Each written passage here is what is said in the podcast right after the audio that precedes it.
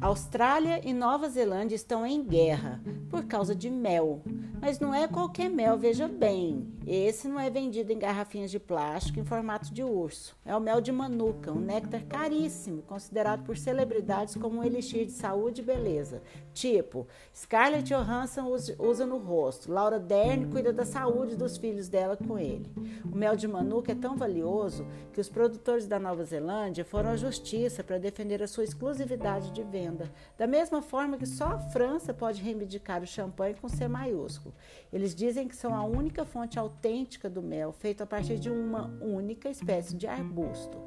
Os produtores australianos prepararam uma contestação ponto por ponto que remonta ao período Cretáceo. Isso deixou os dois vizinhos presos a uma disputa bem amarga, que abrange ciência, cultura, história e, sim, o comércio duro e frio. O mel de manuka é vendido por cerca de 100 dólares a cada 500 gramas.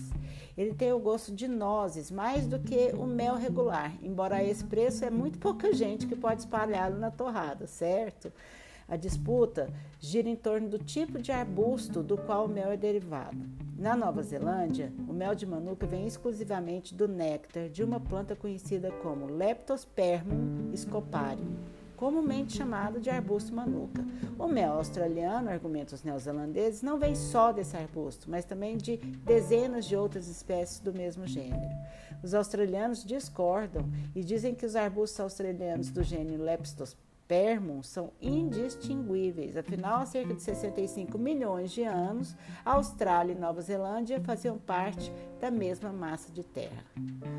A indústria de mel de manuka da Nova Zelândia rende cerca de 220 milhões de dólares por ano, com meta de aumentar esse valor para cerca de 700 milhões nos próximos cinco anos. E eles não conseguem produzir mais mel. Se excluírem a Austrália do mercado, podem quadruplicar o preço do produto. Boa essa briga, né não? Isso é tudo por hoje. Comida de Verdade volta na segunda-feira no mesmo horário. Até lá!